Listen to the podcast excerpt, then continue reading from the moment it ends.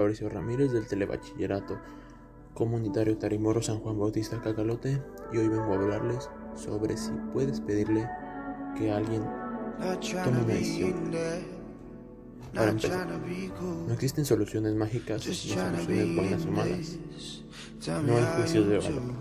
Cada persona es diferente en su forma de ver la vida, de entender los acontecimientos ha tenido experiencias de vida muy diferentes a las de los demás, dispone de una serie de recursos y de limitaciones para poder marchar sus recursos.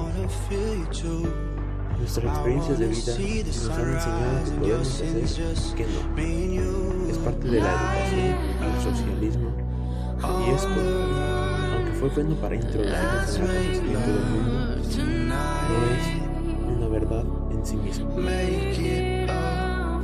Por decir un ejemplo por que una infancia da lugar a que personas no sepan tomar decisiones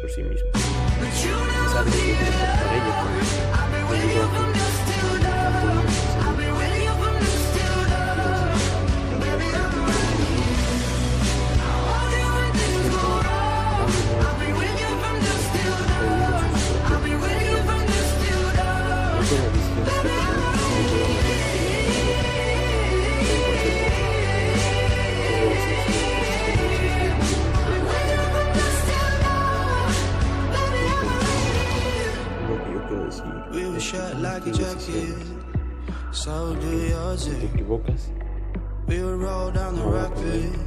vas a tener que tal vez en un futuro te. Por si pasar el balón. o tirar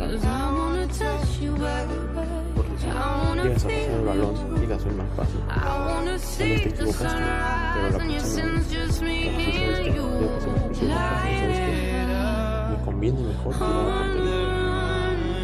Es lo